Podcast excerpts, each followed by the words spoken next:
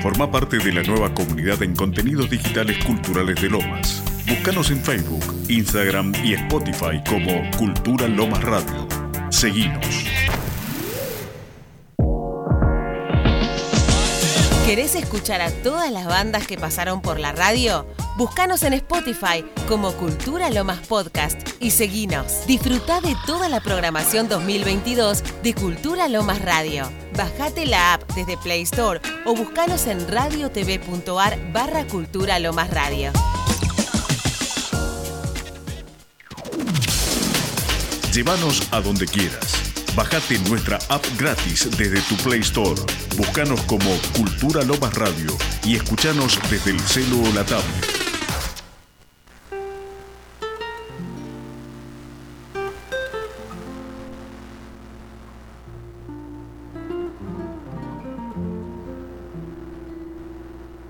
Yo estaba distraído esa noche porque había conseguido sentarme en la mesa de la ventana con mi ginebrita para mirar el mejor paisaje del universo, la llegada y partida de los trenes. Así que no fui testigo de los primeros escarceos. De inmediato el grandote aceptó el reto y salió. Por la ventana, durante casi un minuto, quizá menos, tuve la oportunidad de ver la destreza increíble del petizo para enfrentar al grandote. Este no tuvo la menor oportunidad de acertarle una piña que seguramente hubiera noqueado al hombre de menor envergadura. Una serie de patadas y trompadas asestadas desmañadamente pero a gran velocidad por el petizo que se agarraba al farol de la luz y lo usaba como punto de apoyo para lanzar sus mandobles y patadas, dieron por tierra con el rival. El grandote cayó al medio de la calle y allí quedó, repantigado. El petizo no siguió pegándole. Rodeado por sus amigos, volvió al bar. El desarrollo de la pelea me había dejado completamente hipnotizado, pero lo que sucedió a continuación fue asombroso. Vi por la ventana cómo el grandote se ponía de pie, se sacudía las ropas y con el rostro ensangrentado volvía a la puerta del bar e invitaba a su rival a seguir peleando. Afuera se había formado un pequeño tumulto. De hecho, yo era el único que permanecía en el bar, ya que el cajero y el mozo también habían salido a observar la pelea. El grandote volvió a recibir una, terrible paliza y nuevamente regresó por más. No recuerdo exactamente si fueron tres o cuatro rounds lo de aquella despareja pelea, pero sí la expresión preocupada, casi con un poco de miedo, del petizo cuando vio regresar al grandote una vez más.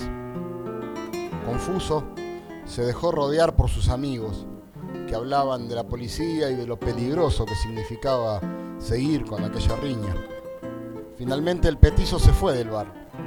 El grandote, medio destrozado, se sentó en la misma mesa en donde estaba su café ya frío y mientras se limpiaba la sangre con la camisa, exigió que le sirvieran otra taza. Me quedé mirándolo largamente y cuando le trajeron el nuevo café, se dirigió al mozo aunque yo siempre creí que hablaba conmigo porque me miraba a los ojos con una expresión risueña, casi de alegría. Hay que volver, murmuró. Siempre hay que volver. Aún hoy escucho, a veces, esa voz sin terminar de comprender qué es lo que quiso decir.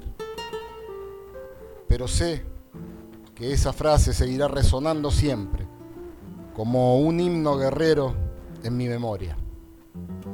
Este es un fragmento del libro El Señor de los Venenos de Enrique Sims.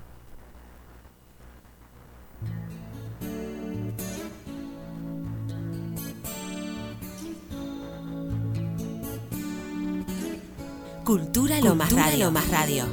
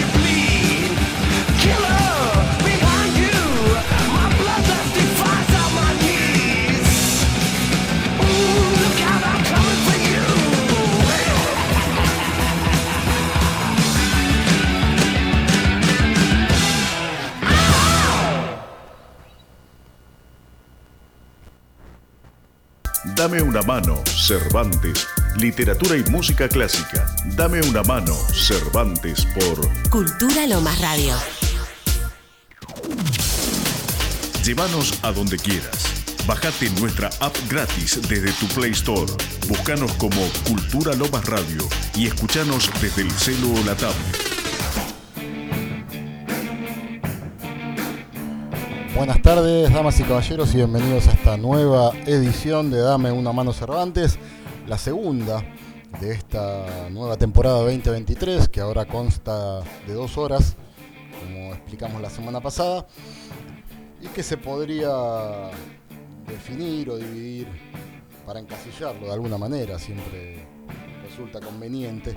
Eh, la primera parte, en general, nos vamos a estar dedicando más a la literatura y la segunda al tango, lo cual no, delimita ningún territorio no impide que uno de, esas dos vertientes se inmiscuya en la otra. Eh, bueno, mi nombre es Leandro Alba y aquí en los controles está Johnny acompañándome, como siempre o casi siempre, a veces está Lucas. Eh, en esta tarde de calor que parece no terminarse más este tipo de temperatura, nos estamos acostumbrando, desgraciadamente. Lo peor es que hoy andaba sin agua en casa y me tuve que bañar con un balde eh, traído de, otra latitud. Así que bueno, espero que cuando esta noche vuelva el problema esté solucionado. Eh, sé que hay gente que la está pasando peor, hay gente sin luz hace días y es terrible. Eh, y bueno, arrancamos este programa de hoy con la lectura de un fragmento del libro El Señor de los Venenos de Enrique Sims. Ahora vamos a estar hablando un poquito más de Enrique Sims, que falleció ayer. Eh, nos tomó un poco por sorpresa, aunque sabíamos que iba a suceder en algún momento. Y después, después de mi lectura, bueno, sabemos que a todos nos va a suceder en algún momento, ¿no? Eh, pero esta idea de la inminencia de la muerte de Enrique eh, hacía años que andaba dando vuelta en, la sospecha de todos, ¿no? Eh, ahora vamos a hablar un poquito de eso. Después escuchamos un clásico, al menos para mí es un clásico esto, del segundo disco de Iron Maiden, Killers, del año 81, justamente el tema que le da nombre a la placa, Killers. Esto se debe a que hoy eh, a la noche está tocando Paul Diano, el cantante de este disco, que bueno, después se fue a Iron Maiden, grabó un disco en vivo, eh, grabó el primero, que se llama Iron Maiden, el segundo que se llama Killers, el Maiden Japan, que es un en vivo en Japón. Hay algunas otras grabaciones en vivo que no son oficiales, pero se escuchan muy bien. Y bueno, algunos, algunos simples también. Recuerdo haber tenido, no sé si estará en algún rincón de mi casa, en cassette, un, simple de, Iron Maiden que tenía de un lado el tema Running Free y del otro creo que era Sanctuary. Eh, lo gastaba, escuchaba esos dos temas, era muy chico yo. Eh, recuerden que este, esto salió en el año 81, bueno, yo empecé a escuchar Iron Maiden en el 88, 89, eh, pero este fue uno de los primeros cassettes que tuve. y después vamos a escuchar justamente Running Free, no ahora, pero en un ratito, en la versión en vivo en Japón. Antes hablábamos de Enrique Sims, una figura bastante querida por, lo que uno eh, nota. Ahora yo la, influencia de Enrique parece que ha sido mucho más grande de lo que uno sospechaba. Ahora que falleció, porque estuve leyendo muchísimos posteos en redes sociales que lo recordaban con muchísimo cariño. Yo no lo conocí, la verdad que solamente una vez lo vi, pero no crucé palabra con él estaba sentado en, una mesa del mismo bar, eh, pero tengo algunos amigos que, lo conocieron bastante bien, incluso que trabajaron con él. Eh, bueno, lo que yo decía acerca de su muerte, que ya se veía venir, bueno, él fue diagnosticado con una diabetes bastante jodida a principios de este siglo. Eh, y trataba de cuidarse, aunque de vez en cuando incurría en los excesos de siempre. Eh, bueno, la bebida, la cocaína, eh, cosas que él nunca ocultó, es más, aparecían en sus textos constantemente. Enrique había nacido en diciembre de 1945 en Lanús, acá cerquita. Eh, se dedicó al periodismo desde bastante joven.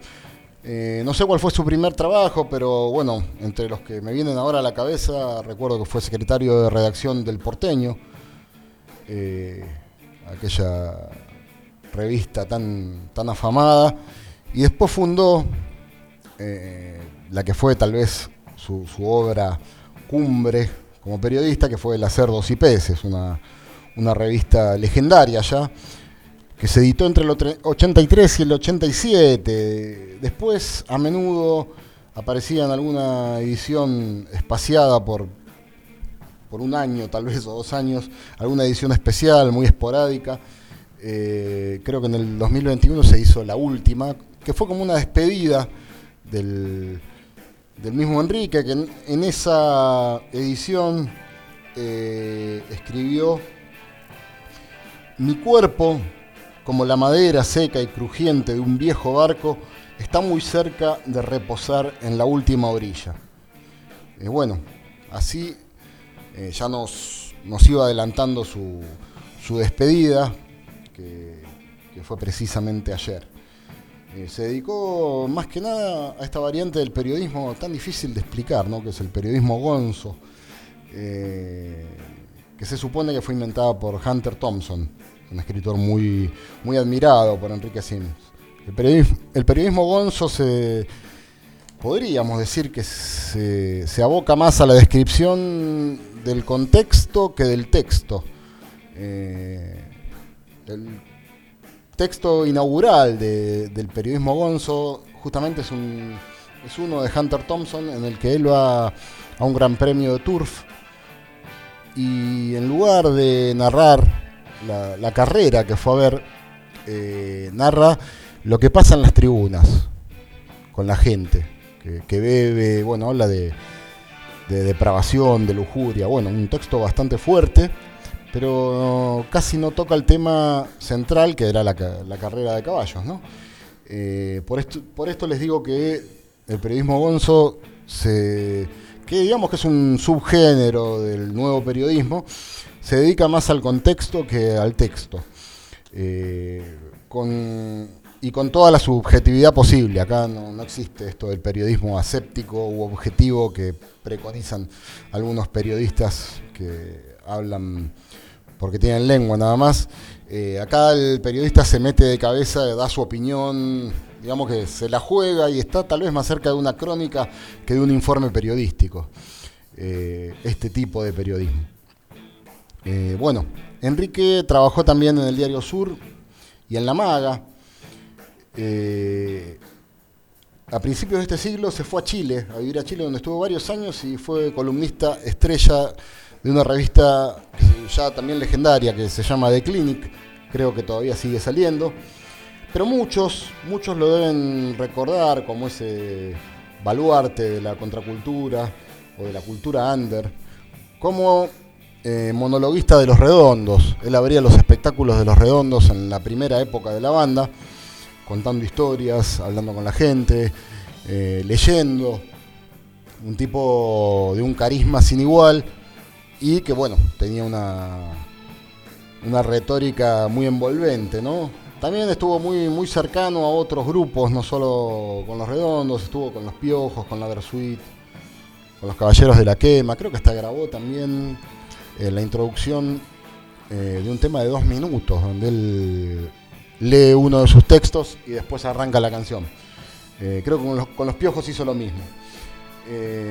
y publicó unos cuantos libros, entre los cuales me permito recomendar algunos, entre lo que yo leí, ¿no? porque no, leí todo lo que, escribió Enrique. la vida es un bar, un libro de crónicas, al igual que Fantasmas de Luz, esos dos están, están muy buenos.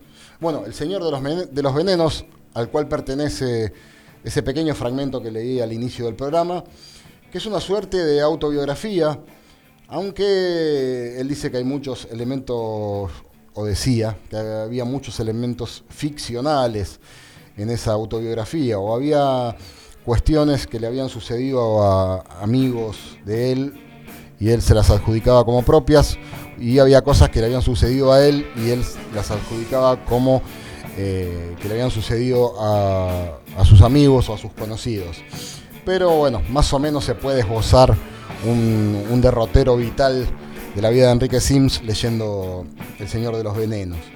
Eh, Big Bad City es otro libro muy interesante que me permito recomendar, así que si tienen ganas de meterse en la prosa de, Sims, eh, no lo duden. Hizo una, una edición de la poesía de Bukowski, donde él escribió el prólogo, un prólogo que está muy bueno. A él solían decirle el, Bukowski argentino, no le gustaba mucho esta denominación, pero no me acuerdo quién lo había bautizado de esa forma, pero se lo solía sindicar eh, de esa manera. Así que bueno, bueno, un poco de, tristeza por esta partida que, como dije, sabíamos que, estaba próxima. Él mismo lo había, lo había confesado en, este texto que, les leí, que salió en la última Cerdos y Peces, que se editó hace dos años. Que es no es una revista, debe tener unas 200 páginas. Eh, fue el número de despedida, digamos. Así que bueno, una pena que se nos haya ido este, este representante de, la cultura under de, nuestro país, de, nuestra literatura, de nuestro rock, de nuestro periodismo. Hizo, hizo de todo un poco, hizo de todo un poco y bueno, hoy de alguna manera lo estamos, estamos recordando, homenajeando y haciendo una especie de, recorrido muy somero a través de, los hitos de su vida. Bueno, que en paz descanse Enrique Sims. Ahora vamos a escuchar otro tema musical. Seguimos con Iron Maiden porque vine medio manija. De acá me voy al recital, así que acá tengo puesta la remera de Killers. Si, me pudieran ver, eh, verían que no miento. Eh, ahora vamos a escuchar un tema que pertenece justamente al, al disco que les nombré, el en vivo en Japón, el Maiden Japan, del año 1981 y el tema es Running Free.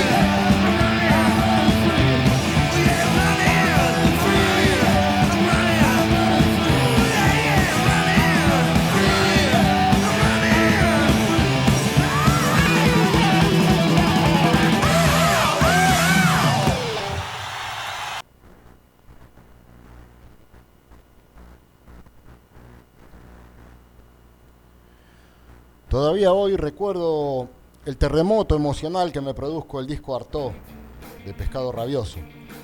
Ni antes ni después el rock nacional consiguió producir una obra construida con tanta sensatez, pero capaz de producir un shock de insensatez profunda en quien la escuchaba. En la década del 70 los músicos nacionales fueron auténticos cazadores de unicornios sonoros. Salían a buscar en la noche de la eternidad, animales que ni siquiera sabían que existían. Cuando sabe, el hombre lo es menos, porque su verdadero hogar es lo que ignora. Artaud no era un disco ni un grupo de canciones.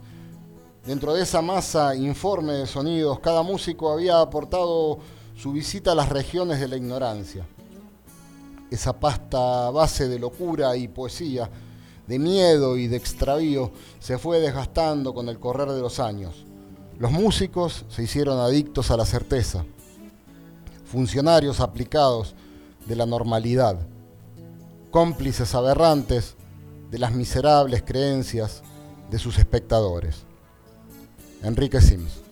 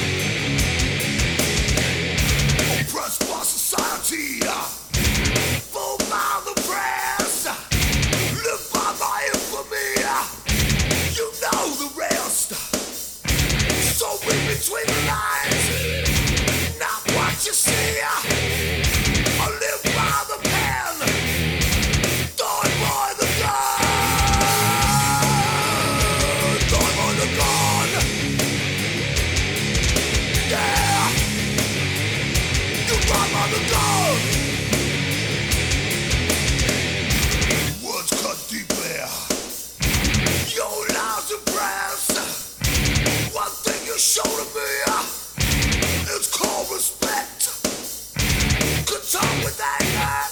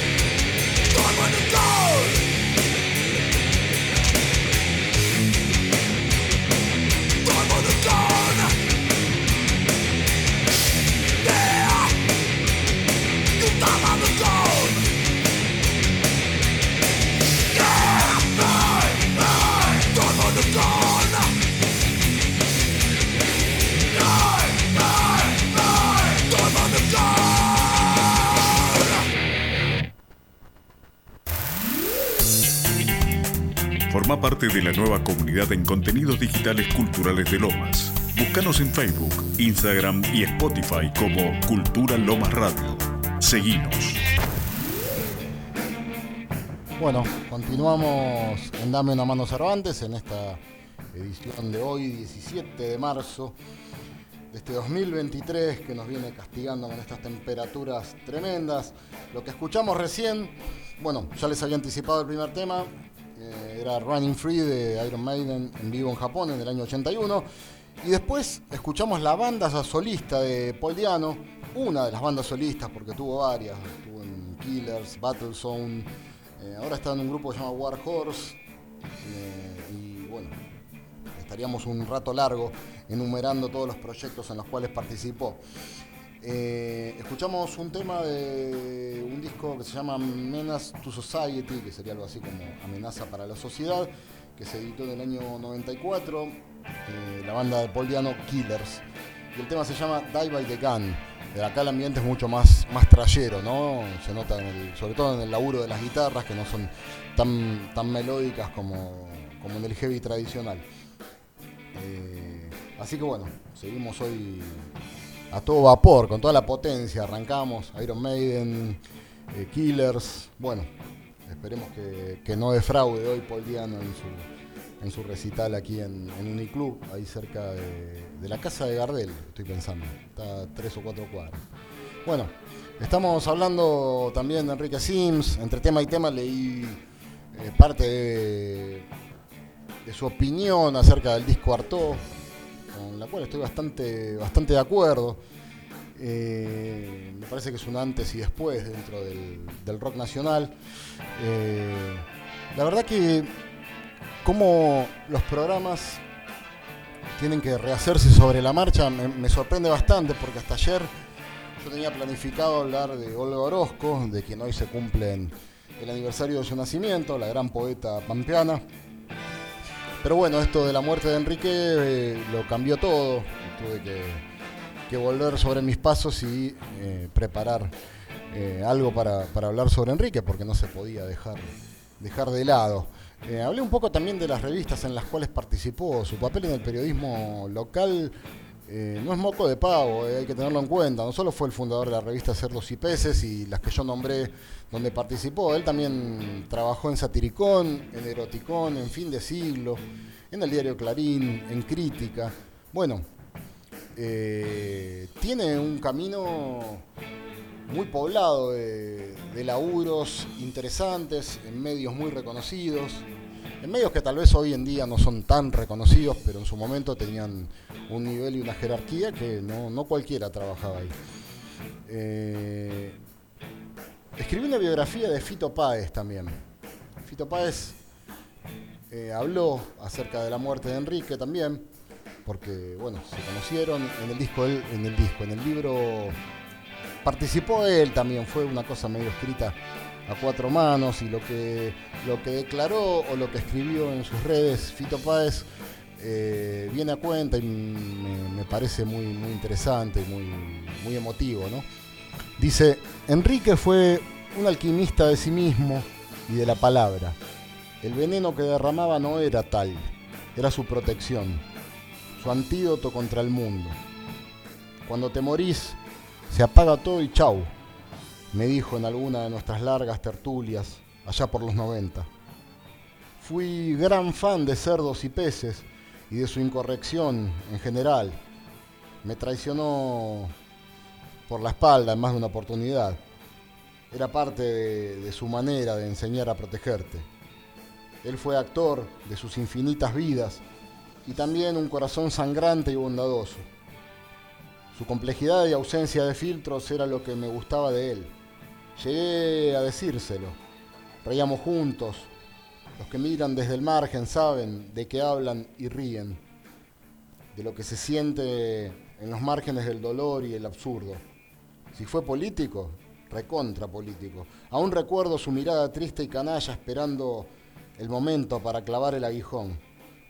Lo quise y hoy lo recuerdo con amor y gratitud, habiendo aprendido que estar alerta es siempre una parte importante de la tarea.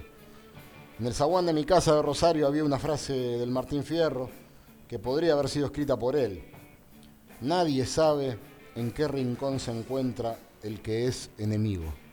Bueno, así lo, recuerda Fito Páez, de quien Enrique Sims escribió una biografía, eh, que bueno, ese no lo leí, ese libro, pero dicen que es muy, muy recomendable, así que trataremos de, conseguirlo en cualquier formato para, echarle un vistazo.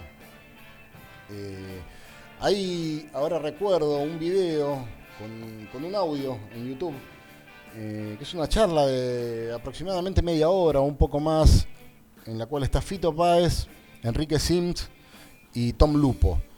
Eh, es imperdible. La, escuché durante la pandemia, después no, no, volví a esa charla, pero recuerdo que me había, me había gustado mucho. Seguramente en estos días la vuelva, la vuelva a escuchar, pero si tienen oportunidad de, buscarla y localizarla, eh, paren la oreja, en serio. Y bueno, esta, esta alusión a Fito Páez a través de su testimonio también tiene que ver con que originalmente él iba a ser uno de los protagonistas del programa de hoy, eh, ya que fue su cumpleaños esta semana, antes de ayer, cumplió 60 años, este gran artista rosarino que creo que no hace falta presentarlo demasiado, es músico, eh, también es cineasta, guionista, novelista, bueno, ha hecho de todo un poco Personalmente a mí me gustan muchísimo sus primeros cuatro discos.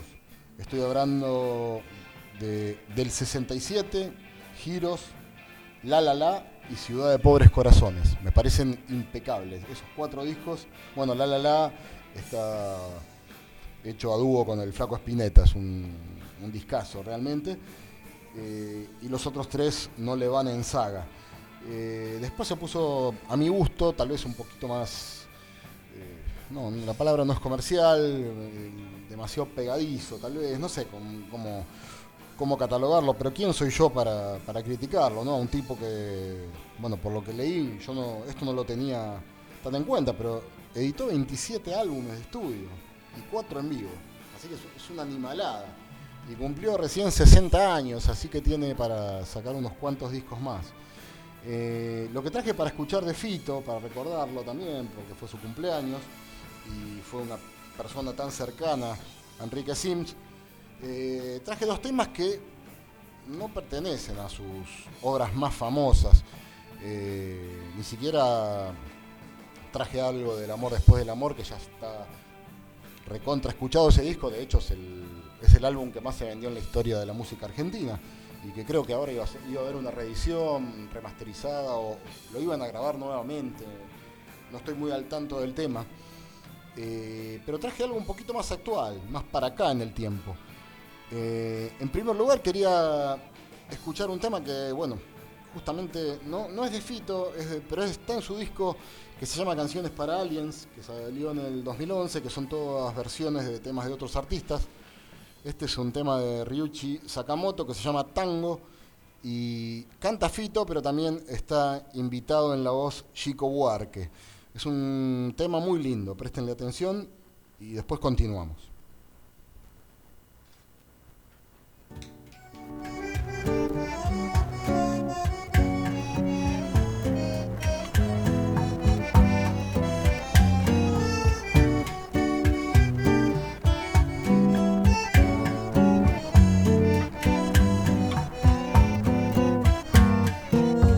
Voy por Rosario en el 78 Santa Fe. Llego a tu casa y en la calle hacía mucho frío. Pasaron 20 años, vas perdida en San Germain. Vas a los gritos por la calle, te fuiste de copas. Ya no recuerdo bien cuándo fue la última vez atravesamos Ipanema como dos extraños. Yo me perdía por la Europa de ciudad en ciudad. Vos te besabas con tu novio en nuestra Barcelona.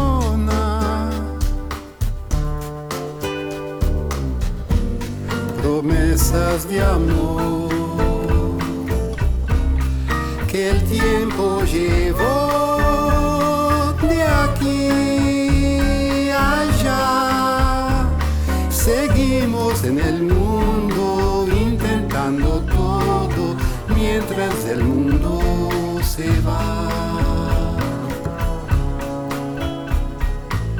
Los dos nos dimos cuenta que no daba para más.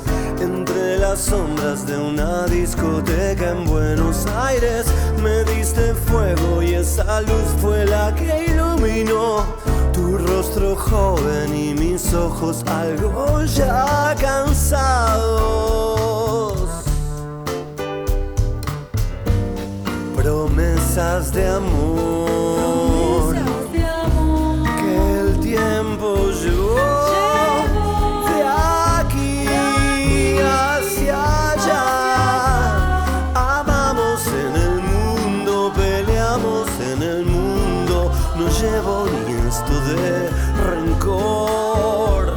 Sos una parte de mi corazón. Yo sé, siempre fui un canalla, sabes, pero también sé que te amé. Es que hoy me acordé del ayer, mi amor. No espero que lo entiendas, solo que te rías Voy a dar un concierto y pienso en vos.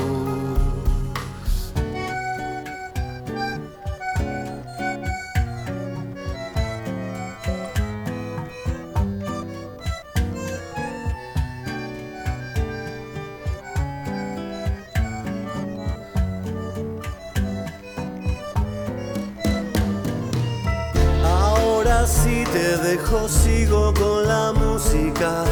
Que las palabras se me vuelven más y más confusas. Te mando besos, mil cariños y que seas feliz. Mañana Kioto, El martes Tokio y a seguir la ruta.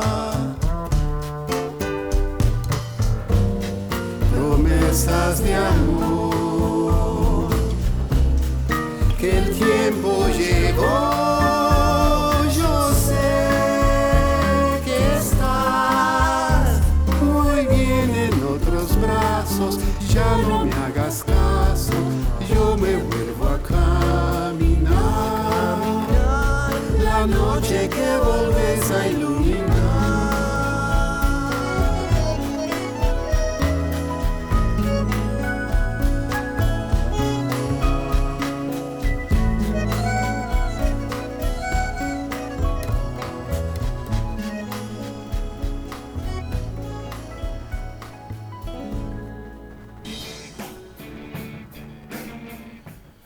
Continuamos con Dame una mano Cervantes, escuchábamos a Fito Páez y también a Chico Huarca haciendo un tema de Ryuichi Sakamoto titulado Tango. Y no les había comentado antes que tenemos un invitado para la segunda parte del programa. Ustedes saben que la segunda parte del programa tiene que ver con el tango y justamente ese invitado es un guitarrista que se dedica a tocar, bueno, generalmente tango. También incursiona en otros géneros, pero eh, en este momento está tocando en tres agrupaciones de tango diferentes y va a venir acá a hablarnos un poco de las tres propuestas y a tocar material propio, etcétera, etcétera, etcétera. El señor se llama Matías Wetlin, es de Temperley, nos conocemos hace muchos años y bueno, según un mensaje que acaba de llegarme está a punto de arribar a los estudios de la radio.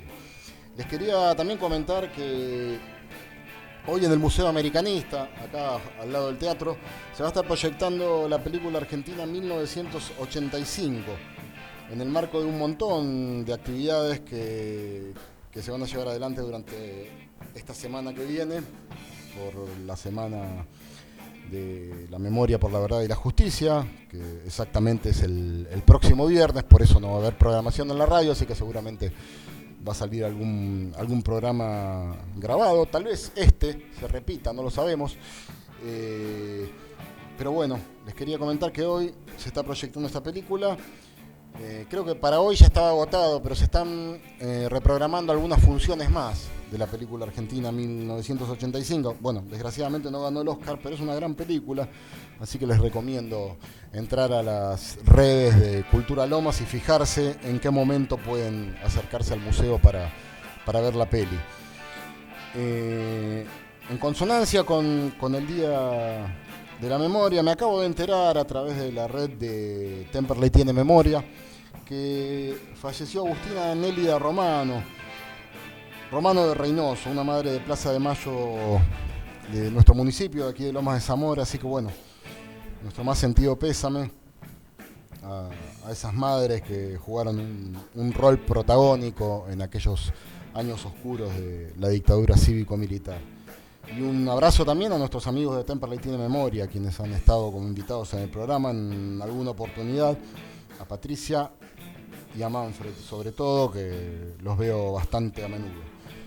Eh, bueno, eh, como les decía, tengan en cuenta eh, las actividades por la Semana de la Memoria, fíjense en el Instagram más que nada de Cultura Lomas, se van a encontrar ahí con, una cartelera muy interesante.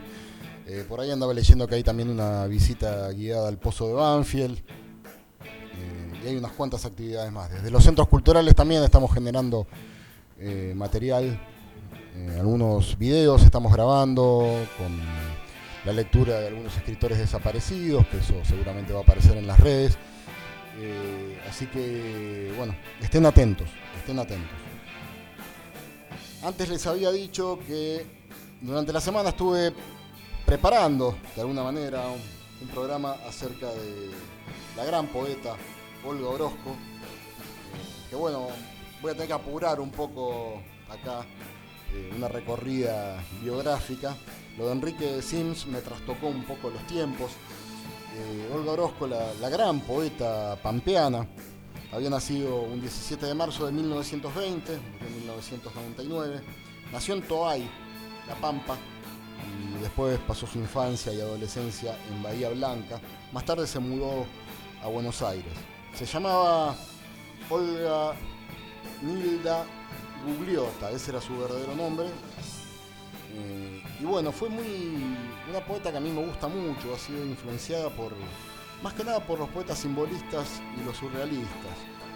A, menudo yo veo huellas de Rimbaud, de Baudelaire, de Rilke, de Nerval. Eh, son los primeros que me vienen a la cabeza cuando, cuando la leo.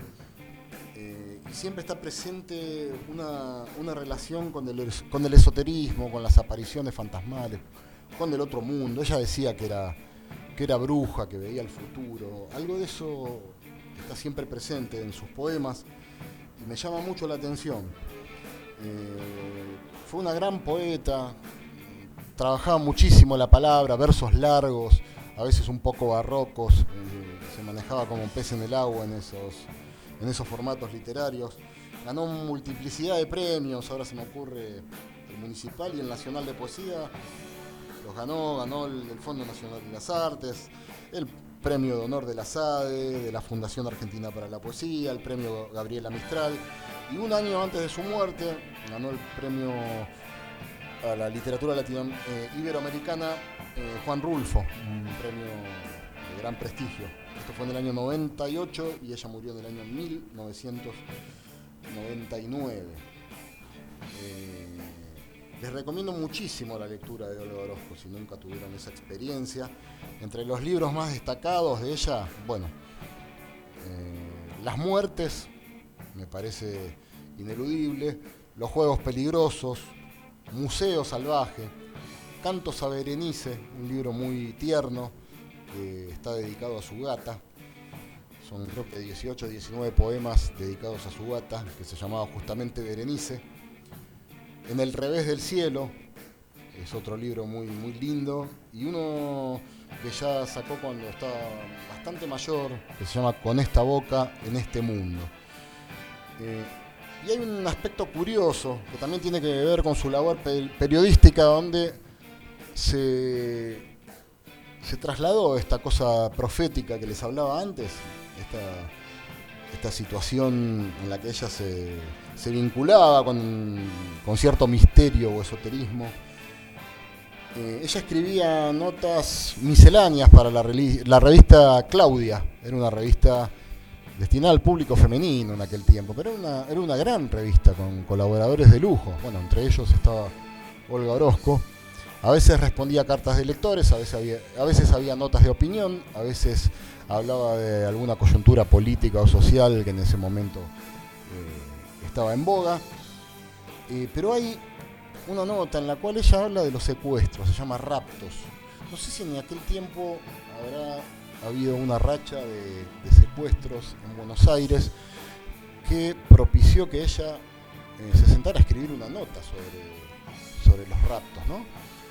Eh, lo cual me, llama mucho la atención. Ahora, la sorpresa viene que muchas de esas notas ella las firmaba con seudónimos. Eh, la gran mayoría de las notas que escribía para la revista Claudia.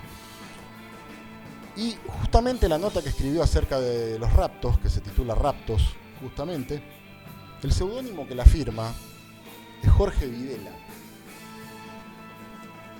Esto lo escribió a fines de la década del 50. Cuando ella fue consciente del infierno que llegó en el 76 con la dictadura militar, bueno, eh, se sintió,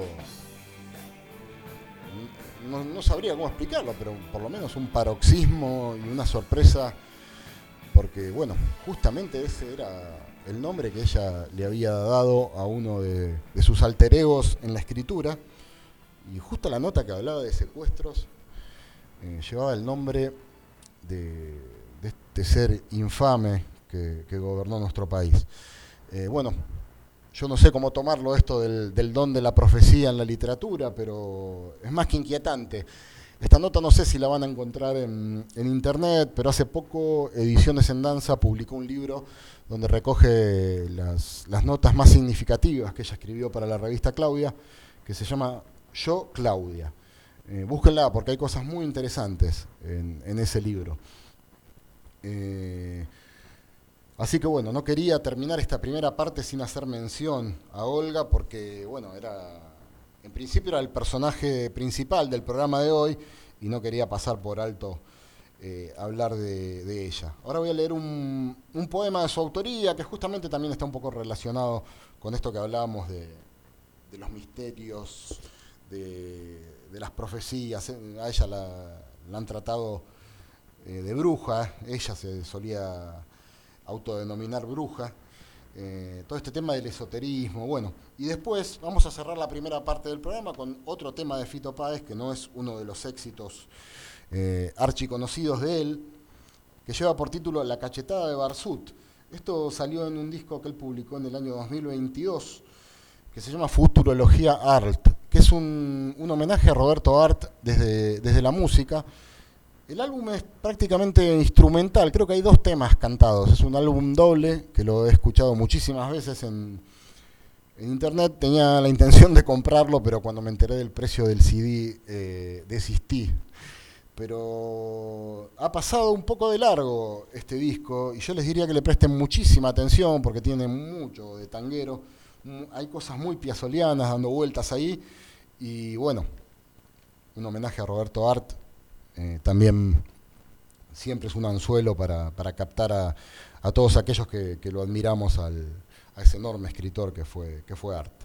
Pero bueno, ahora les voy a leer el poema de Olga Orozco y después cerramos con ese tema y estamos esperando la llegada. Ah, Matías ya lo tenemos afuera del estudio, me está saludando a través del vidrio.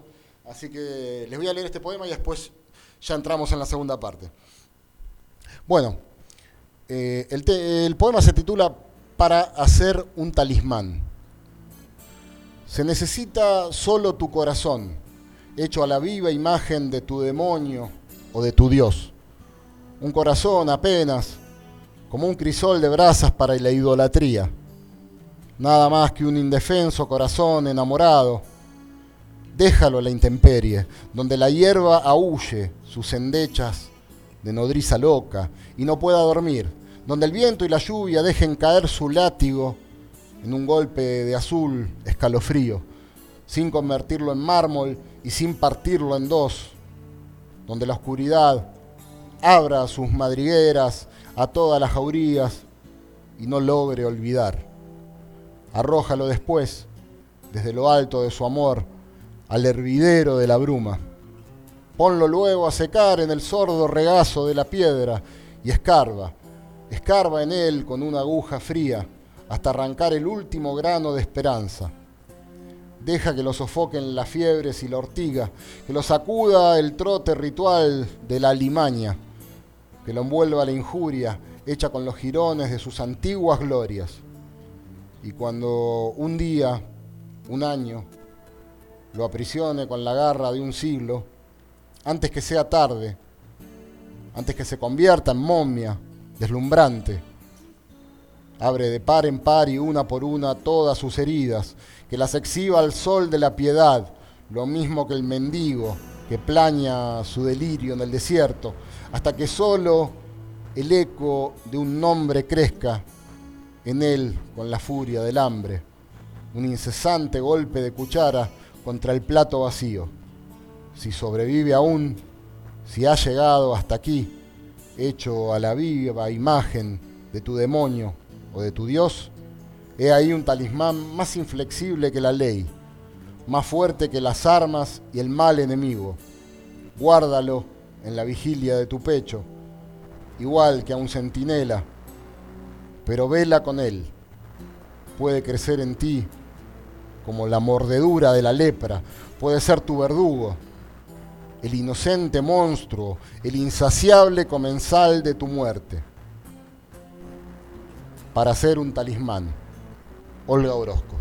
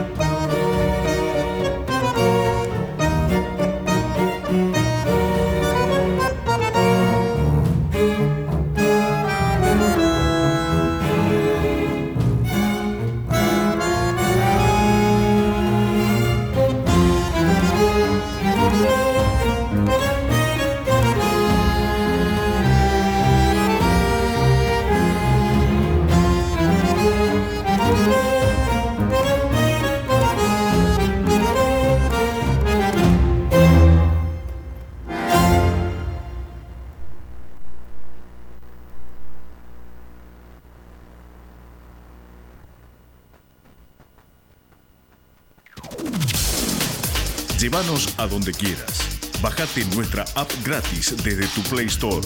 Búscanos como Cultura Lomas Radio y escuchanos desde el celo o la tablet. Forma parte de la nueva comunidad en contenidos digitales culturales de Lomas. Búscanos en Facebook, Instagram y Spotify como Cultura Lomas Radio. Seguinos.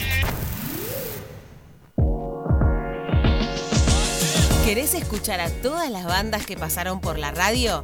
Búscanos en Spotify como Cultura Lomas Podcast y seguinos. Disfruta de toda la programación 2022 de Cultura Lomas Radio. Bajate la app desde Play Store o búscanos en radiotv.ar barra Cultura Lomas Radio. El COVID-19 puede no presentar síntomas y afecta particularmente a adultos y adultas mayores. Cuídate, cuídalo y cuídala. Cultura Lomas Radio.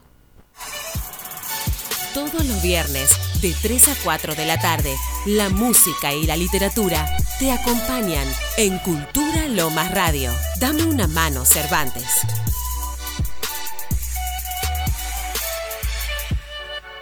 Buena música, información, novedades y un lugar para los artistas locales. Cultura Lomas Radio.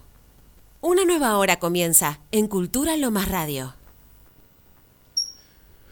Bueno, buenas tardes, saludo nuevamente, como si empezáramos otro programa, pero es el mismo, dame una mano Cervantes de siempre, aunque saben que ahora estamos dos horas, no una como solíamos estar.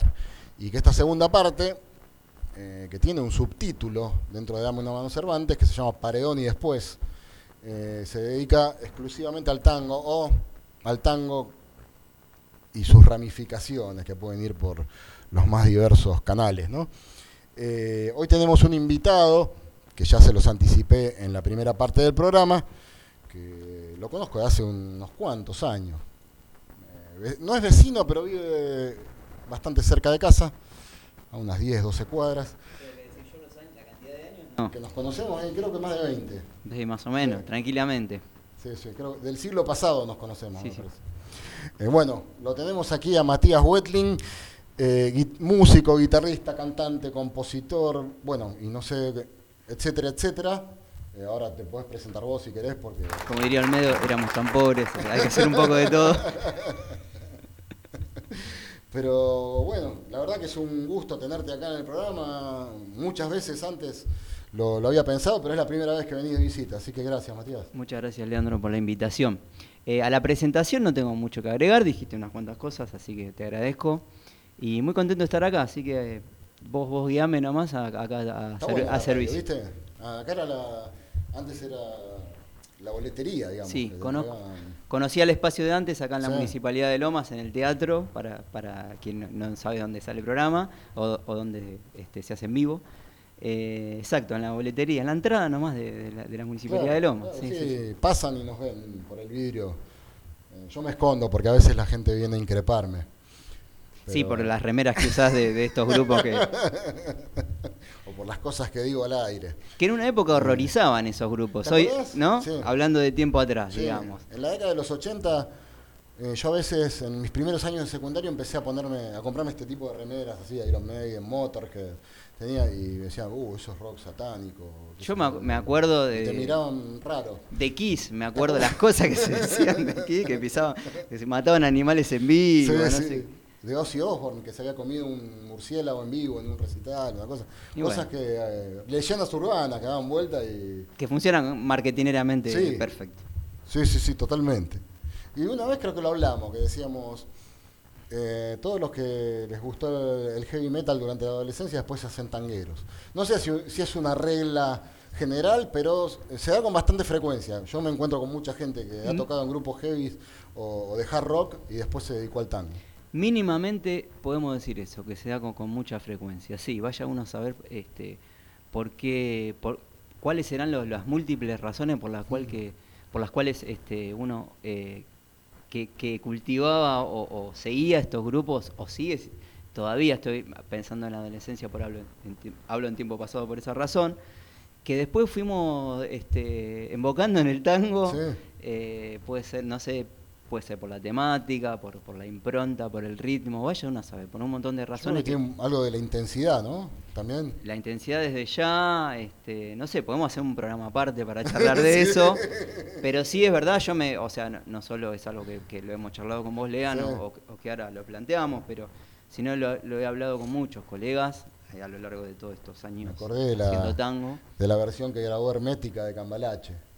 Hay una versión muy muy muy fuerte ahí de, la época de oro de Hermética, ¿no? En los 90. Y bueno, y de la época, bueno, y esas letras de, de, de que, que aparte, mm. eh, digamos que si, si vamos al rock, eh, haciendo, a grupos de rock haciendo tango, lo primero que me acordé fue de, Andrés Ciro de los Piojos, haciendo este, Gira Gira hace 30, años atrás, más o menos. Me acuerdo haberlo visto una vez en un recital en el obelisco este, haciendo ese tema. El flaco cuando hizo Grisel, ¿te acordás? Desde ya, Rodolfo Mederos ha hecho, participaciones. sí, sí, sí. Eso Mussolini también tocó. Mussolini también. Sí, sí, sí. Eso desde ya. Está bueno ese comercio, ¿no? Ese acercamiento entre dos vertientes de la música que antes parecían que no, no se iban a poner de acuerdo nunca, porque el tango a fines de los 50, tango y rock eran como antagonistas. Y es también, otra vez, para mí hay una cosa ahí también de, guerra de marketinera. Mm. Qué bueno, hay gente que por ahí lo toma de esa manera y hay gente que se lo cree de verdad, digamos, esa diferencia es tan tajante.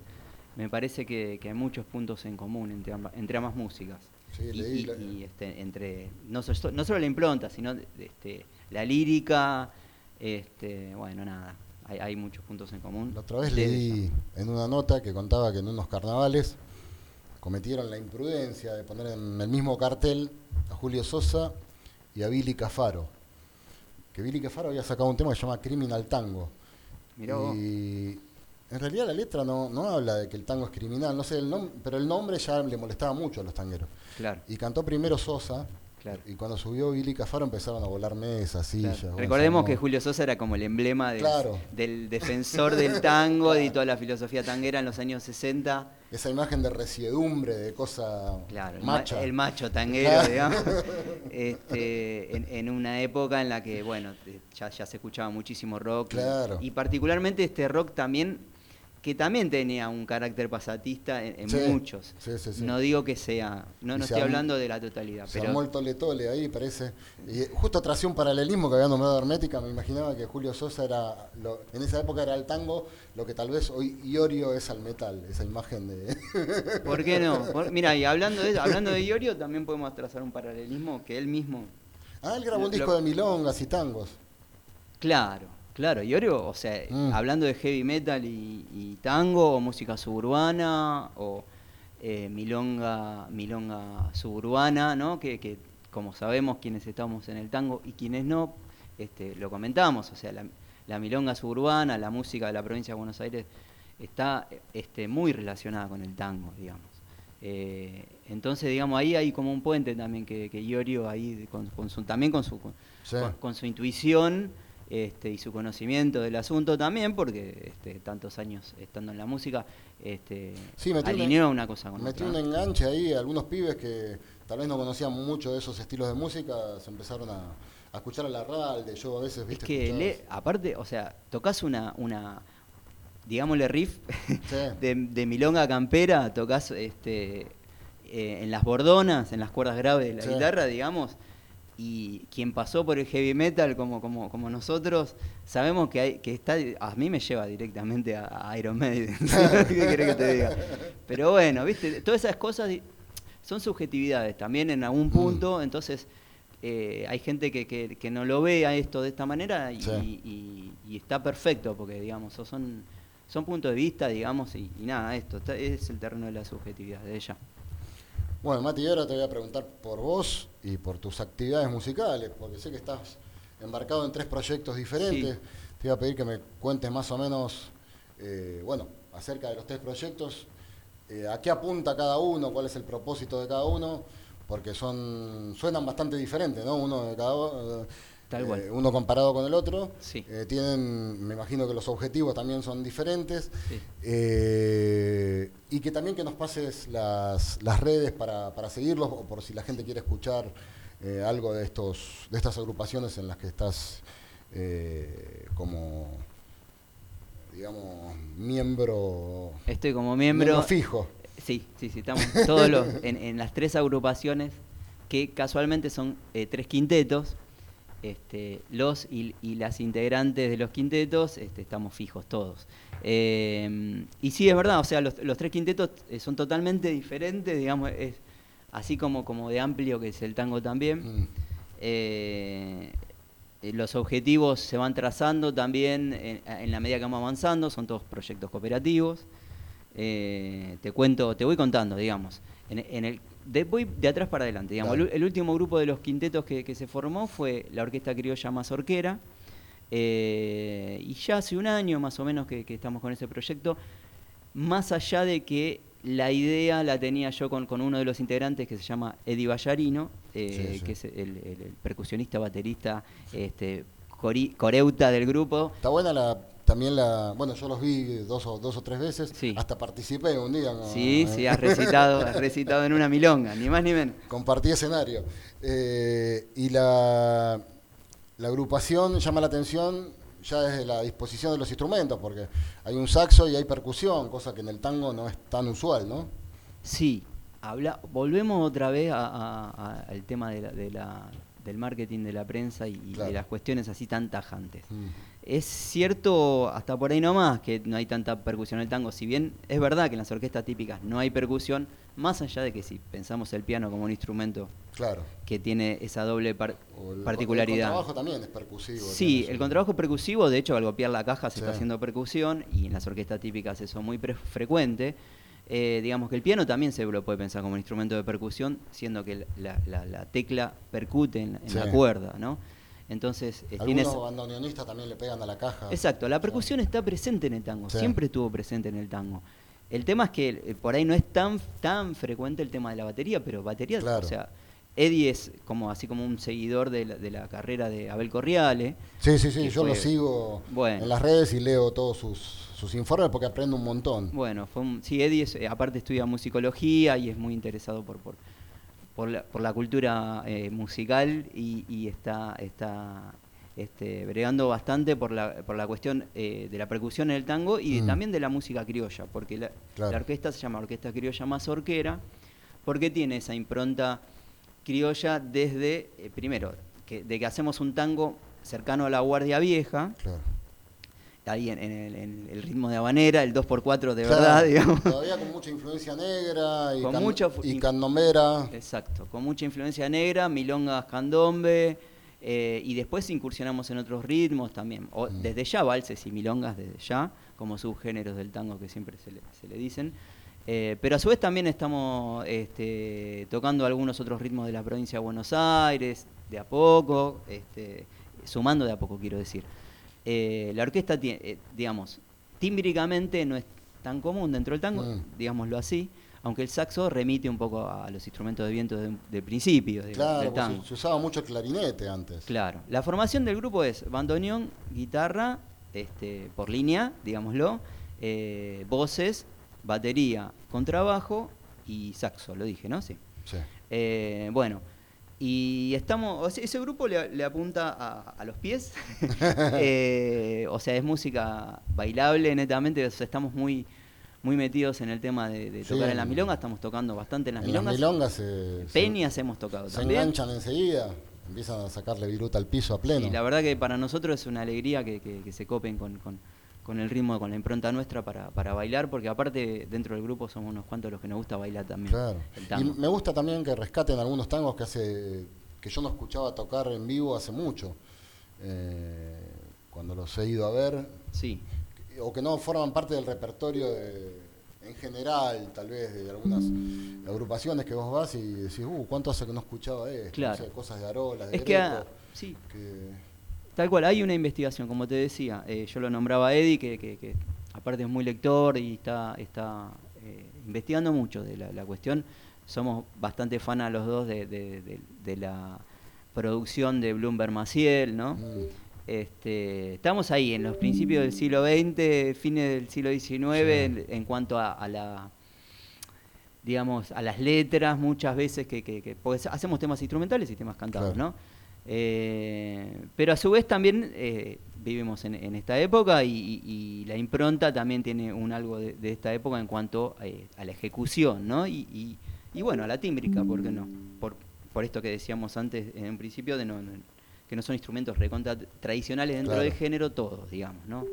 Y está bueno, está bueno, así como antes hablábamos que el, el fuelle formó parte en algún momento de grabaciones de temas de rock, empezar a ver cómo instrumentos que no estamos tan acostumbrados eh, a presenciar en una formación de tango empiecen a aparecer con más asiduidad. Eh, así la gente se va acostumbrando porque eh, qué sé yo, yo me acuerdo, mi viejo, que en paz descanse, veía un grupo de tango con una guitarra eléctrica, un bajo eléctrico y ya apagaba la tele, ¿viste? no, esto no, no puede ser. Eh, va de retro, ponía ahí, te tiraba agua bendita. es que ha tenido mucha prensa eso, eso de... Está bien, vamos, podemos hablar del tema de, la tradición y, el vanguardismo, ¿no? Que es un tema aparte. Este, no sé, hay, hay, hay movidas o personas que por ahí está más adeptos a los cambios y, otros que son más tradicionalistas, esa es toda una discusión aparte.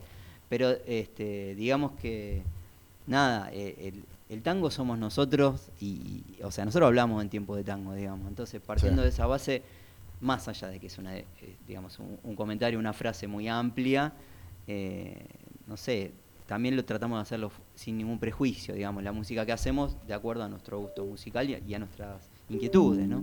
Claro. Che, eh, perdóname, termino de nombrar. Eh, termino de nombrar a los integrantes del grupo, ya que ah, estoy así como para. Y, después pasame el Instagram. Dale. El Instagram es arroba orquesta criolla mazorquera, así. Ese es el Instagram, eh, arroba orquesta criolla mazorquera. Y los integrantes se completan con Marcelo Urban, que es nuestro contrabajista, nuestro director, Eddie Ballarino, que ya lo nombré, en, la percu, en la batería y en accesorios varios, hasta el serrucho está tocando. Ah, bueno, eh, eso no lo vi, ¿eh? Bueno, hay que ir a verlo en vivo y vas a ver que, que ya, ya ha sido vos, pero bueno, invito a la gente a que nos siga en vivo, que es importante también, ¿no? Porque apoyar también a, los músicos y las músicas en vivo, este, a nosotros nos ayuda un montón porque estos son proyectos operativos, insisto. Con esta orquesta hace un año que estamos y todavía no, no, hemos grabado eh, en estudio pero bueno, las grabaciones que tenemos ahora son en vivo. Eh, termino de nombrar el grupo. Entonces, Pablo Acuña en bandoneón, que lo, lo conocemos. Acá, estuvo invitado, sí. Bueno, el querido Pablo Acuña, que con Pablo nos conocemos hace treinta y pico de años, mm. casi diría que. Este, 30 años más o menos. Bueno. Eh, eh María Inés, eh, me había notado el apellido, porque es medio, no sé por qué, es medio difícil el apellido de María Inés. Eh, y no lo puedo retener. Ahora voy a decir el apellido. Pero María Inés es, bueno, primero que es la única dama del, quinteto. y toca el saxo. Toca el saxo, que es también una, una, una, una tímbrica este, que, que estamos, bueno, de una de las tímbricas diferentes. Perdón, acá, acá estoy buscando el apellido de María Inés. lo voy buscando, después lo voy a decir completo porque No, quiero tampoco. Es una tímbrica inesperada. Sí, o sea, eh, insisto, o sea, a veces también, o sea, en, nuestra en este grupo es, eso, es ecléctico en cuanto a, la tímbrica, eh, pero esto, o sea, también a veces eh, priorizamos eh, la gente y el grupo que se arma más allá de la tímbrica, porque ya te digo que, Está buenísimo porque yo estaba pensando, por un lado, la antigüedad de los temas y por otro, eh, esta mirada tan moderna de la combinación de los timbres, ¿no? Porque en general el repertorio que tienen es un repertorio que ya tienen más de 100 años, eh, los temas que, tocan. Pero la disposición tímbrica de, la orquesta, eh, no sé si llamarla de vanguardia, pero es algo que el espectador que está acostumbrado a, ir a ver agrupaciones de tango no, no está, digamos, acostumbrado también a, presenciar ese tipo de ensamble, ¿no? Totalmente. Bueno, acá eh, encontré el apellido? Suárez Lisi, Marinés Suárez Lisi, la querida Marinés. Eh, bueno, ahí completamos el quinteto y, bueno, eh, creo que... ¿Podemos escuchar algo y después seguimos hablando de las otras agrupaciones? Podemos escuchar, nosotros ahí tenemos, como decía, hacemos temas cantados, temas instrumentales, con esta impronta un poco de la Guardia Vieja, un poco de la música criolla. Y, vaya a saber que uno más, qué más que uno eh, todavía ni, ni, lo tenemos bajado a, tierra, digamos, pero que sale por ese lado. La verdad es que disfrutamos mucho de este grupo y el tema que vamos a escuchar es de una interpretación en vivo en, en, un lugar que se llama Boca a Boca, en La Boca, este, un lugar que le hemos pasado muy bien, y el tema se llama Felicia, es el tema instrumental. Ahí va.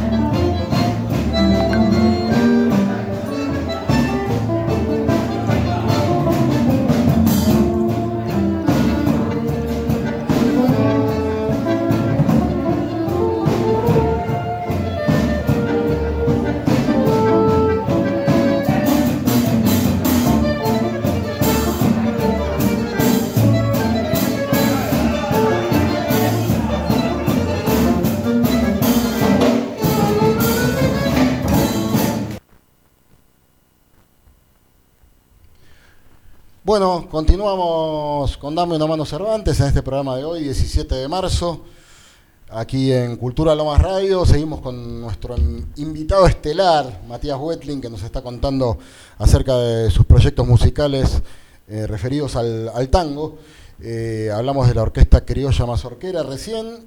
¿Y con qué seguimos? Invitado estrellado, diría yo.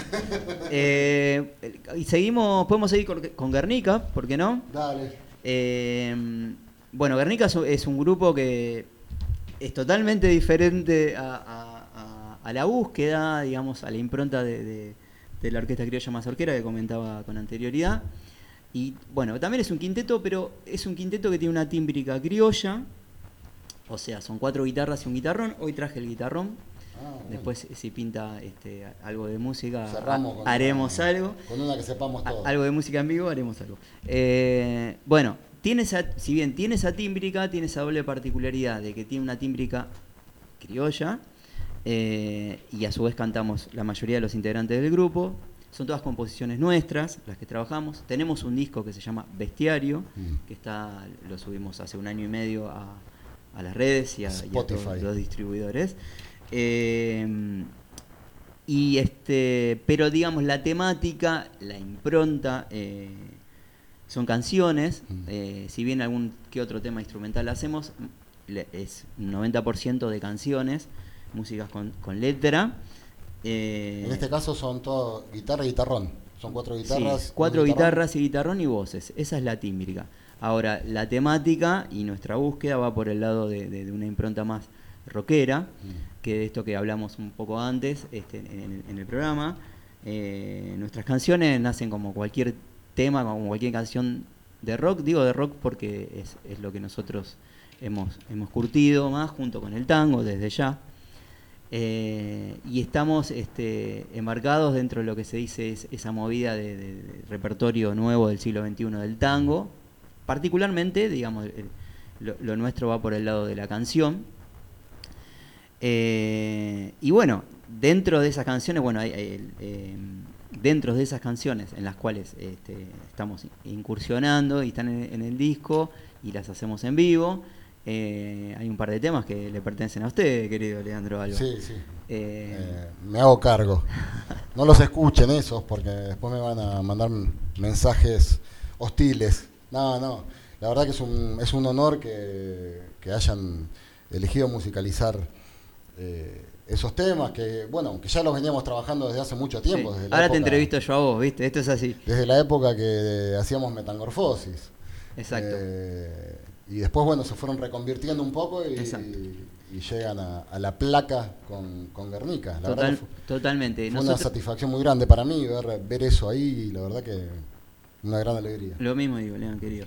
Eh, dentro del grupo, este, lo- lo- los compositores, eh, compositoras dentro del grupo, bueno, está Diego Antico, que este, hay unas cuantas canciones de Diego, que, que a su vez Diego viene del proyecto anterior que, que se llamaba Barsut. Claro. Un, un- Sí, sí, sí, sí. un cuarteto muy... En esa época ya tocaban algunos de nuestros temas. Sí, en la ¿No? última época de Barsut, de Barsut este, hubo uno- un par de cambios de integrante, Diego seguía y yo me sumé al grupo y bueno, ahí empezamos a, a mezclar la- la- Mm. las, las líricas, digamos, y, y el material. Pero bueno, Diego viene de, Barsut, han, he- han hecho cosas con gente como grosa como, como el Tata Cedrón. este, Sí, sí, sí. bueno, el grupo, lo nombro, nombro los integrantes actuales de Guernica, que son Diego Antico en guitarra, composiciones y voz. Este, tenemos a, a Claudia de la Vega en guitarra y algunos coros. Eh, también lo tenemos a Manuel Macetti, guitarra y coros. Eh, la querida eh, Silvina Fernández en guitarra, coros y voz. Cuando digo voz es porque, bueno, en, en algunos cantamos solistas, algunos, Ah. bueno, en fin. Pero todos cantamos y todos tocamos eh, la viola.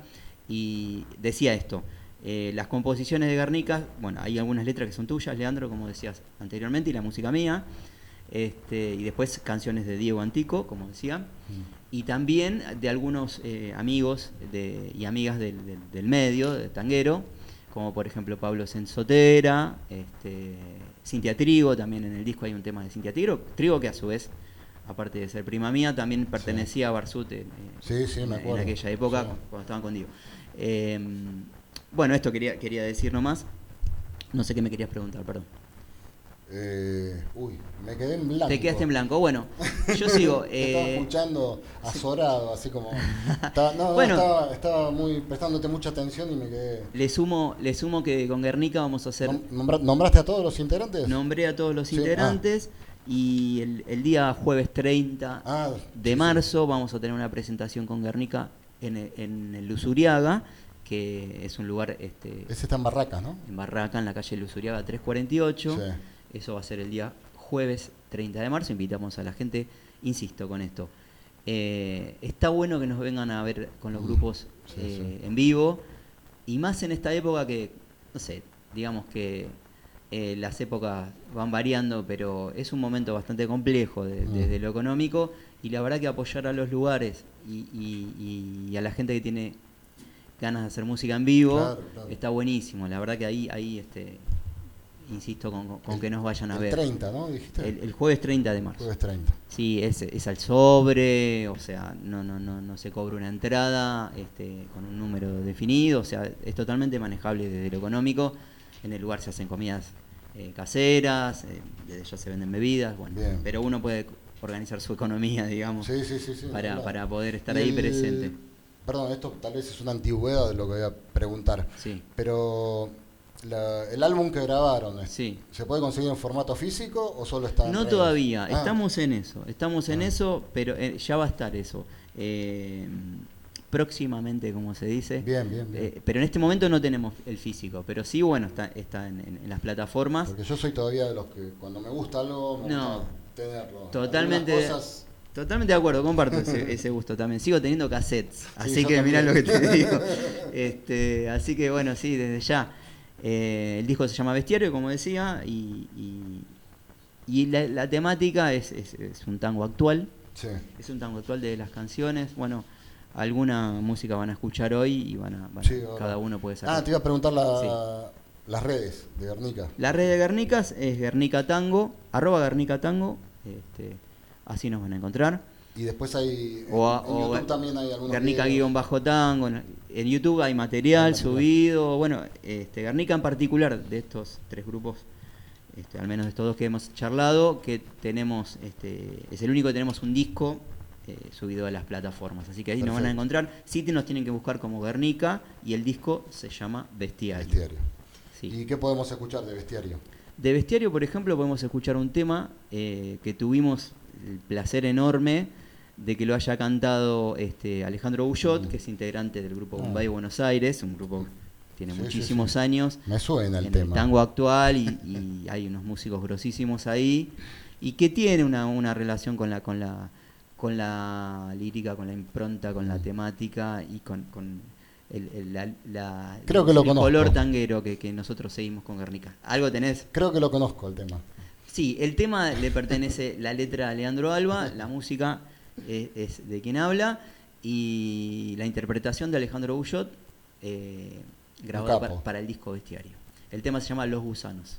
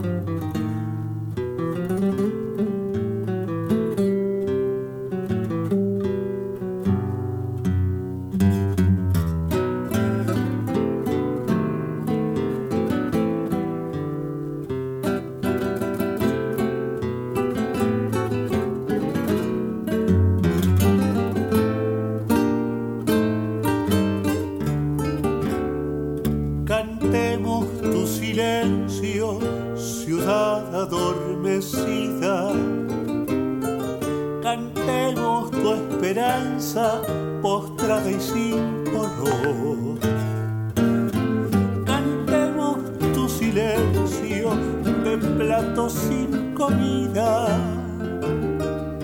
Cantémosle al sur. Cantémosle al sur, cantemos tu esperanza, viajera en la quietud.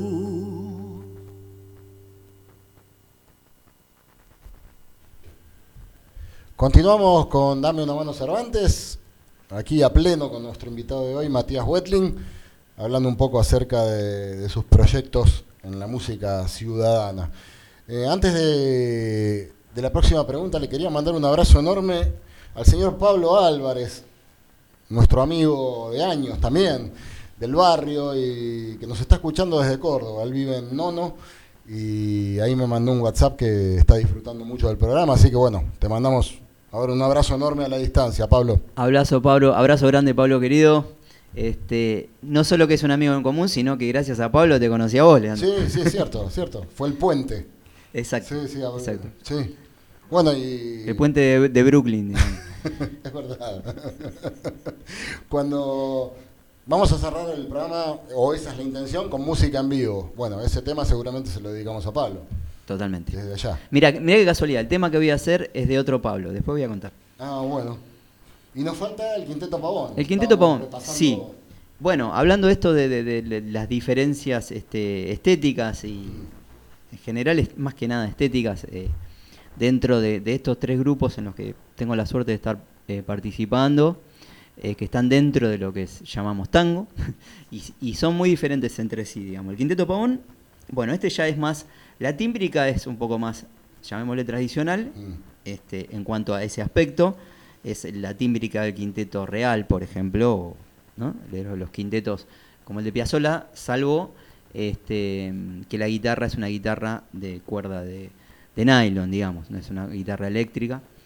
¿Qué Eh, tenés? Piano, fuelle, contrabajo. piano, fuelle, este, contrabajo, piano y ¿qué, qué me faltó?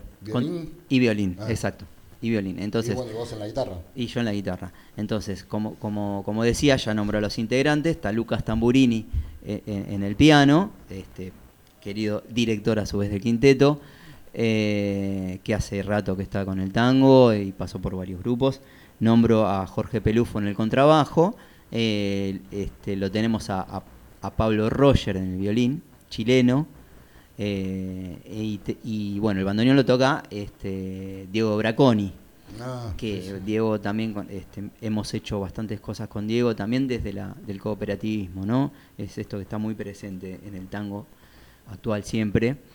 Eh, en, eh, Diego junto con, con Selene su, su compañera administraban Patio Mío que es un lugar de tango que lamentablemente tuvo que cerrar Ah, después de la pandemia. Sí sí sí la, la- la estuvieron remando los chicos y bueno, finalmente tuvieron que cerrar, pero bueno, ahí en Patio Mío este, hemos hecho muchas cosas con, con, con ellos. Este, teníamos una orquesta, la orquesta de Patio Sí, Mío, me que acuerdo, me, me to- acuerdo.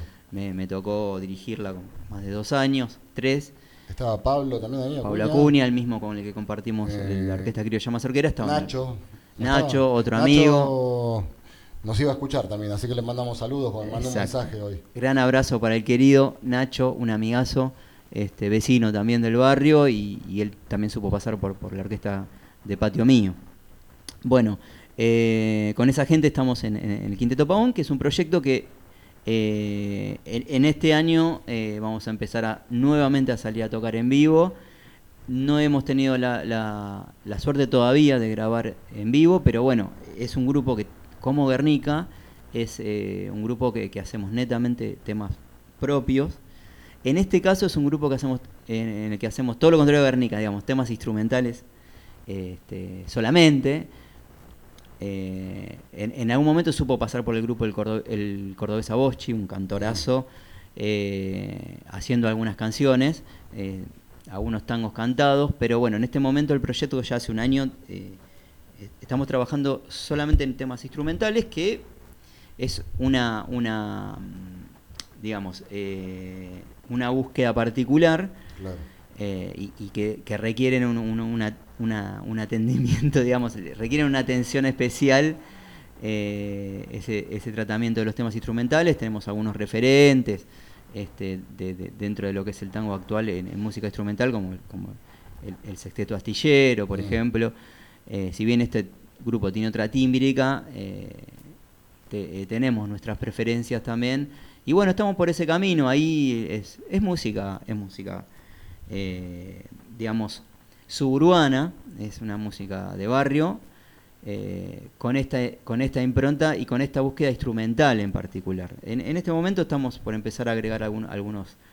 Ya que estoy acá, te, Leandro, te, te, te comento Dale, sí. que, que- que estamos empezando a, a pensar en agregar algunos textos recitados y, y para sumarle a estas músicas como, como una búsqueda eh, Ah, artística. Y, bueno. y te comento no solo como conductor de radio, sino como poeta, escritor.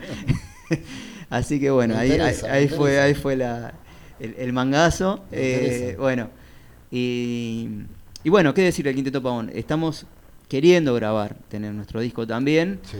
Hicimos algunas grabaciones en vivo, que es algo de lo que van a escuchar hoy, que eso lo hicimos en, en- en una casa de música en Quilmes Mm. Eh, a fin de año pasado, eh, diciembre de 2022, este, como un primer acercamiento al disco.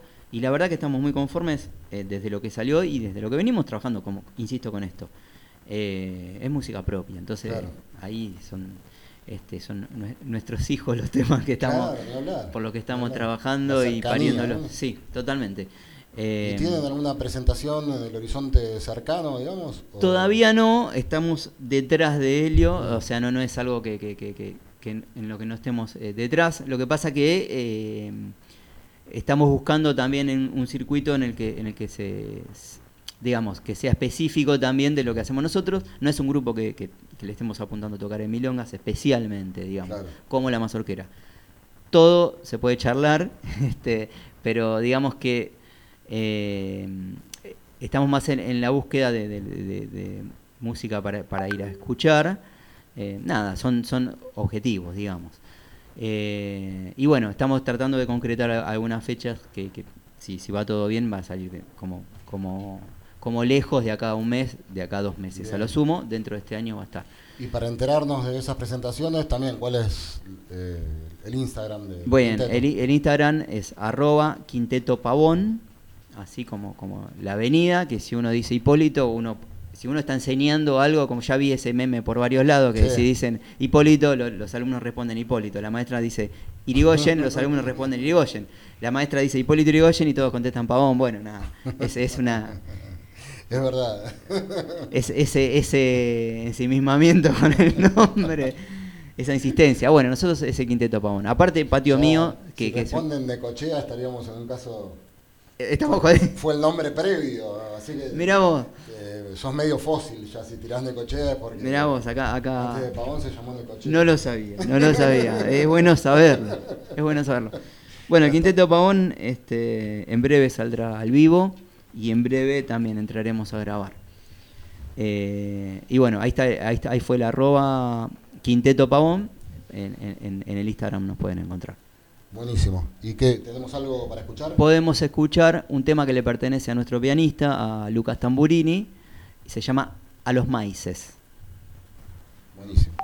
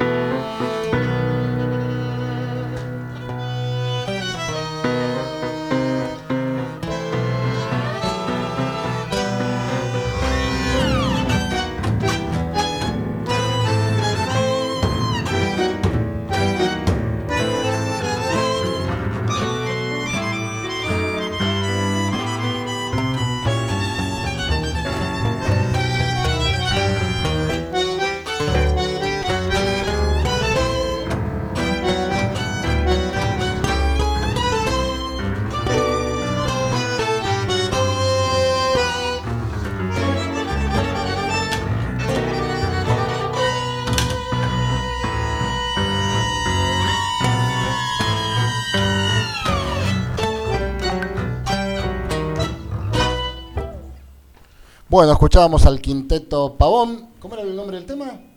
El tema se llama A los Maices. A los maíces. A los Maices, según cuenta Lucas Tamborini, su autor, es un, es un término que usaba el abuelo de él cuando tiraban la pelota al campito. Ah, como cuando, cuando la colgaban. Exacto. Como decíamos. Cuando iba a la casa del vecino que, o la vecina que te lo tiré, te volvía la pelota pinchada. Sí, siempre había un, un mala onda por ahí y- dando vueltas. sí. Eh, bueno, estamos ya promediando la parte final de- del programa. Te quería hacer una última pregunta que se me acaba de ocurrir, que no, tampoco es nada eh, súper original, pero supongamos, Sí. supongamos que eh, esta noche te cortan la luz, como viene siendo costumbre en la zona, Sí. y bueno, baja una nave espacial en la terraza de tu casa, baja, no sé, Alf o ET, el que más te guste, y te pones a conversar con el tipo, le explicás qué es el tango, y si le tenés que hacer escuchar a un guitarrista eh, para explicarle que eso es tango, ¿a qué guitarrista elegirías? Sin ninguna, pero ninguna duda, al señor Roberto Grela, eso desde ya. Y claro, es como el santo padre de los guitarristas. ¿Y de los actuales? Y de los actuales, bueno, a mí me gusta mucho esa línea de, de guitarrista, más allá que uno en sus proyectos estéticamente tenga otras búsquedas o, Mm. o no tan cercanas a la sonoridad de Roberto Grela, sí la, la forma de, de- de- tocar la guitarra en particular con, con púa, como Sí. que puede- uno puede tocar con dedos o puede tocar con púa.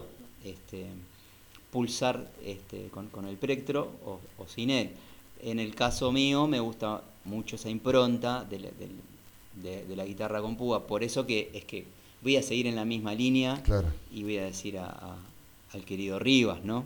Hugo. Al Hugo querido Hugo Rivas, que es un... Lo fuimos a ver una vez, me acuerdo. Lo fuimos a ver en vivo. Bueno, Rivas sigue, la, sigue, Con sigue. Juanjo Domínguez tocaron. Exacto. Uh, tremendo dúo. Exacto. Exacto. Como guitarrista te, te- te- te digo eso, digamos. Mm.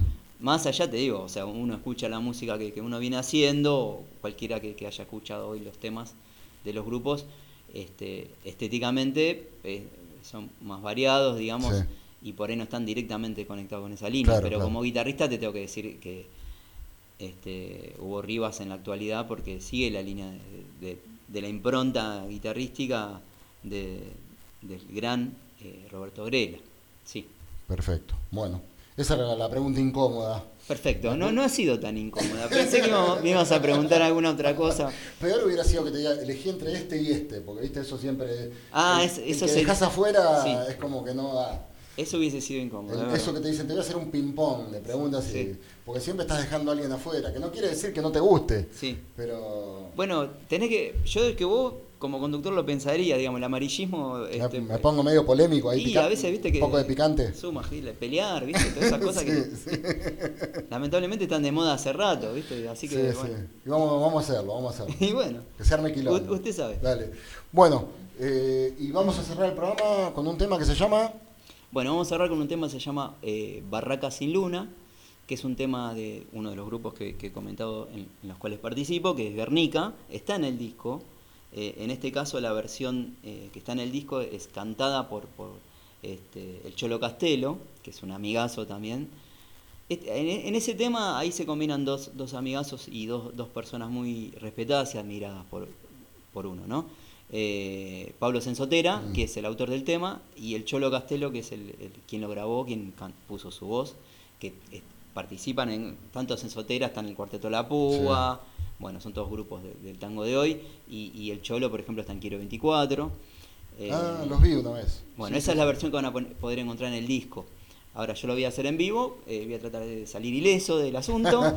voy a hacer Barraca sin Luna de Pablo Sensotero. Bueno, yo antes de terminar le quiero mandar un saludo a la gente de la morada del Radio Tango Nuevo.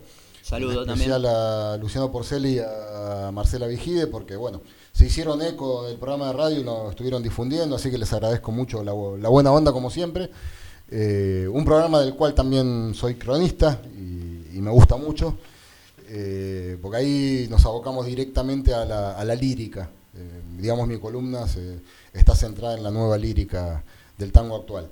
Y bueno, Vamos a cerrar con el tema Barraca sin Luna, especialmente dedicado a Pablo Álvarez, que nos escucha desde, desde Córdoba. Dedicado a otro Pablo. A Pablo Álvarez, un amigo, bueno, si nos ponemos a hablar de Pablo, ya no de este programa no termina nunca. Seguimos y seguimos. Este, pero bueno, solo, quiero decir que íbamos a las fiestas mayas y las fiestas nómades en, épocas principios de los 90. gracias, Matías. Ante todo, gracias. Gracias, Lean, por la invitación. Eh, al operador. Johnny. Johnny, muchísimas gracias. Bueno, nos despedimos hasta el próximo viernes con Matías Wetlin haciendo Barraca sin Luna. Que tengan un excelente fin de semana. Ah, no, el próximo viernes es feriado. En 15 días nos vemos. Eh, nos despedimos con Matías Wetlin haciendo Barraca sin Luna.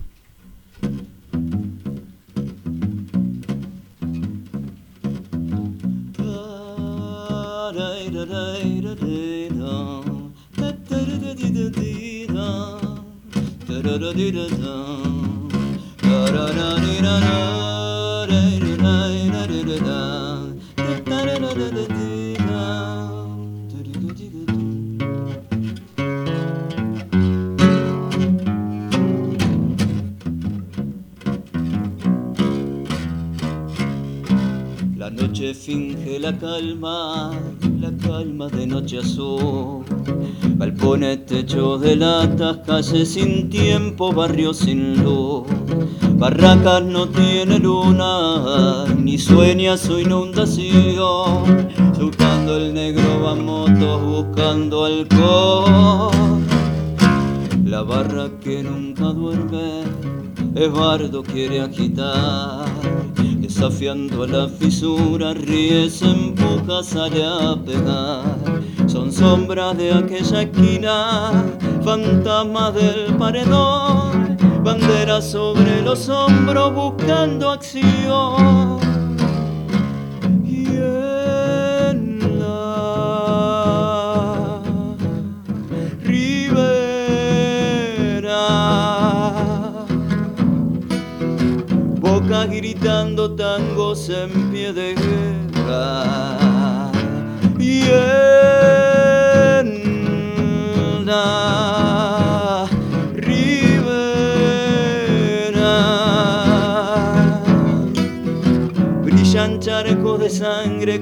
Las estrellas. En su cucha piel de rejas se empasta, no va a dormir. Mirando chumbo se enferma, muere de su rabia frente a una ley bañado de luna falsa, luz muerta del monitor. Sus ojos son vidrios rojos, no jodan, no. Vida no vale nada, conmigo no te metas. Si estos turros de la esquina siguen gritando, terminan mal. Su germo nunca lo atiende, ¿en qué demonio andará? en la mano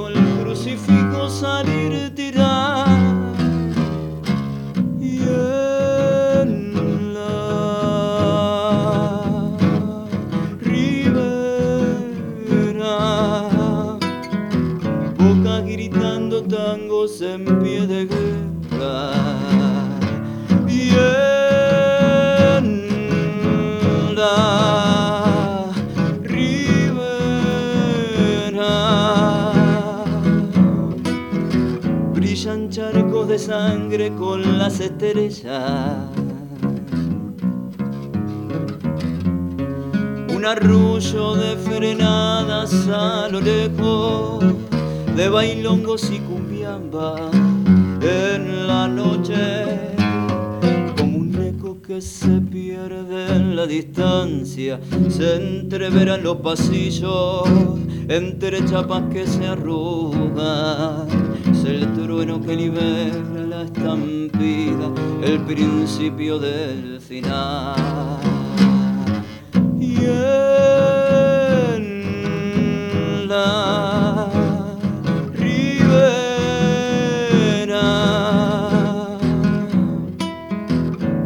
gritando tangos en pie de guerra. Y en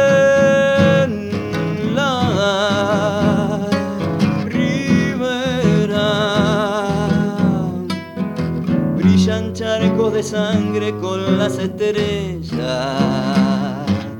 Brillan charcos de sangre con las estrellas. Brillan charcos de sangre.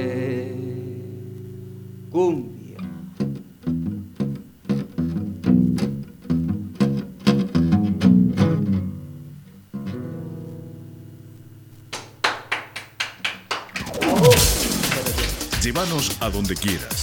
Bájate nuestra app gratis desde tu Play Store. Búscanos como Cultura Lomas Radio y escuchanos.